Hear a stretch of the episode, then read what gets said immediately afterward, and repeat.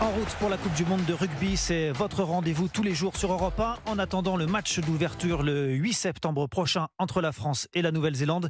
Et aujourd'hui, on vous propose de se replonger dans l'édition 2007. La France, déjà, est le pays hôte. Les Bleus, emmenés par Raphaël Ibanez, Fabien Pelouse et Christophe Dominici, nourrissent de grandes ambitions. Mais dès le match d'ouverture face à l'Argentine, rien ne se passe comme prévu. Le récit signé Céline Géraud.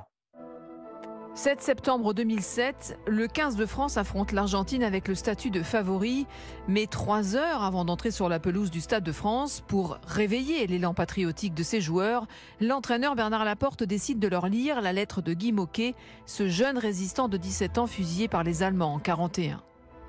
À travers cette les valeurs les vertus de notre groupe, c'est-à-dire beaucoup de courage, beaucoup de lucidité, parce que, comme je vous le disais, on a pris rendez-vous à notre histoire, à l'histoire de notre sport et à l'histoire de notre pays.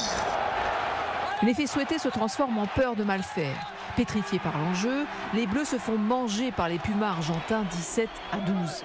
Révoltés, ils enchaînent par trois victoires, la Namibie, la Géorgie, l'Irlande, avant d'affronter la Nouvelle-Zélande en quart de finale. Dans le vestiaire, Sébastien Chabal fait monter la pression.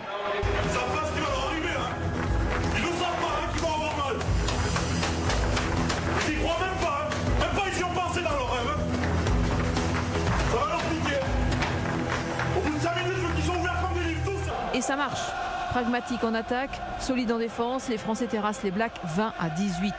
Mais comme souvent, après un exploit majuscule, ils vont s'effondrer dans le match d'après, en demi-finale face aux champions du monde anglais. Les envoyés spéciaux d'Europe 1, Dominique Bressot et Pierre Albaladejo, sont dépités.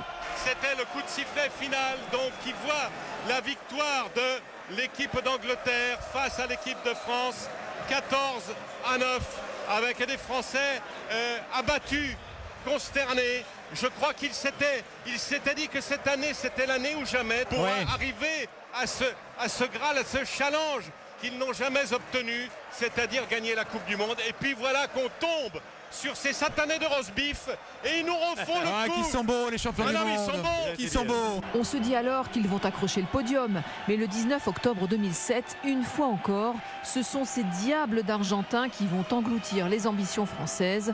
34 à 10, fin de l'histoire. Le titre échappe encore aux 15 de France. Et merci Céline Giraud pour ce souvenir douloureux pour tous les, les fans de,